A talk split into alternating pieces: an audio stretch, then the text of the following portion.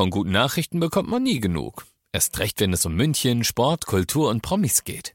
Lesen Sie selbst gute Nachrichten. Heute in der Abendzeitung und auf abendzeitung.de. Abendzeitung. Die ist gut.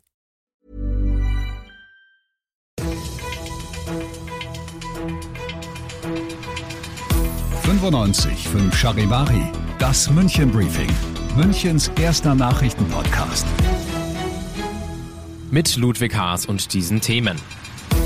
Münchner Polizei stellt neue Fahrradausrüstung vor und Frau verklagt die Stadt nach Sturz auf einem Friedhof.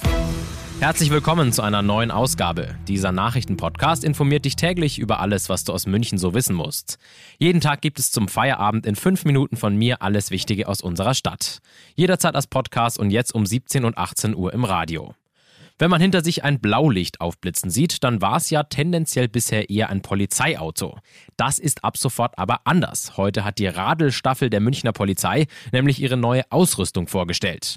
Wenn du also mit dem Fahrrad künftig angehalten wirst, dann könnte da auch ein Blaulicht aufleuchten. Und passend zum Wetter gibt's auch noch neue Schlechtwetter-Outfits. Innenminister Joachim Herrmann war sichtbar glücklich, als er die Ausstattung heute vorstellte. Wir haben eine neue Ausstattung jetzt auch für Schlechtwetterverhältnisse, also eine eine wirklich speziell fahrradtaugliche Einsatzbegleitung. Und wir haben jetzt probeweise Blaulicht an Pedelecs. Und das Blaulicht ist hier vorne am Lenkrad platziert. Wir haben die Erfahrung gemacht, dass nicht alle Kolleginnen und Kollegen sofort erkennbar sind für andere Verkehrsteilnehmer als Polizisten. In dem Moment, wo die Menschen Blaulicht sehen, wissen sie, aha, da ist Polizei entsprechend unterwegs. Und das soll damit ermöglicht werden. Die Fahrradstreifen wurden im letzten Jahr deutlich ausgebaut, haben über 25.000 Einsatzstunden geleistet.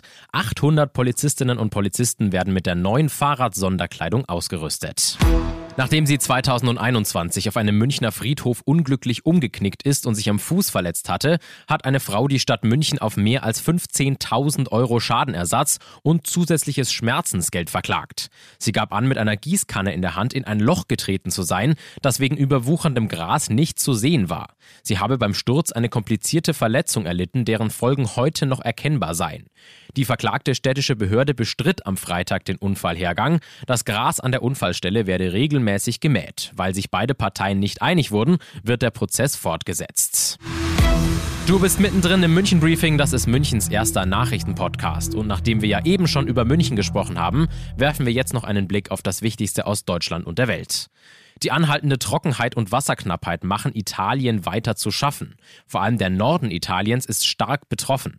Der Gardasee zum Beispiel leidet aktuell unter extrem niedrigen Wasserständen. Im Vergleich zum letzten Jahr hat der Stand sich halbiert auf aktuell 46 Zentimeter. Aus Rom Charivari-Korrespondentin Claudia Wächter. Auf die kleine Insel im Gardasee können Touristen nun tatsächlich zu Fuß wandern und viele sind besorgt, genau wie die Landwirte in der Po-Ebene denn auch der größte Fluss des Landes hier führt viel zu wenig Wasser. Es hat einfach zu wenig geregnet und geschneit. Und viele fürchten, dass dieser Sommer noch schlimmer wird als der vergangene. Da musste Wasser hier vielerorts rationiert werden, zum Teil auch in Urlaubsgebieten. Vor dem Hintergrund massiver Spannungen mit dem Westen hat Russland seine gesamte Pazifikflotte in Alarm- und Gefechtsbereitschaft versetzt. Bei einer unangekündigten Truppenübung soll die Abwehr einer versuchten Feindlandung trainiert werden, hieß es aus Moskau.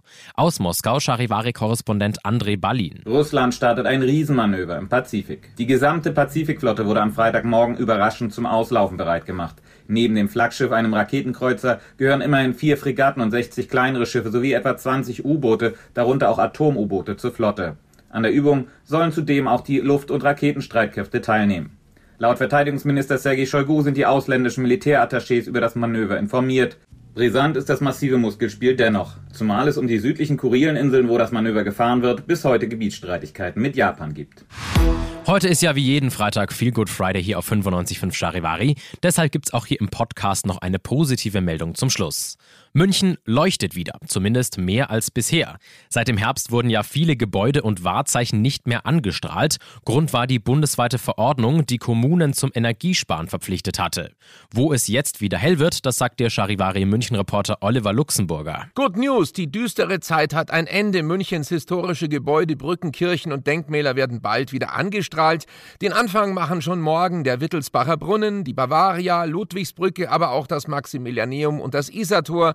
Das hat uns das Baureferat bestätigt. Diese Sehenswürdigkeiten werden dann wie gewohnt wieder ab Einbruch der Dunkelheit bis 23 Uhr angestrahlt. Wir hoffen natürlich, dass das so weitergeht und bald auch das Rathaus am Marienplatz wieder wie gewohnt leuchtet. Das klingt doch mega. Ich bin Ludwig Haas und ich wünsche dir noch einen wunderschönen Feierabend und vor allem auch ein wunderbares Wochenende. Ciao. 95.5 Charivari, das München Briefing, Münchens erster Nachrichtenpodcast. Die Themen des Tages aus München gibt es jeden Tag neu in diesem Podcast um 17 und 18 Uhr im Radio und überall da, wo es Podcasts gibt, sowie auf charivari.de.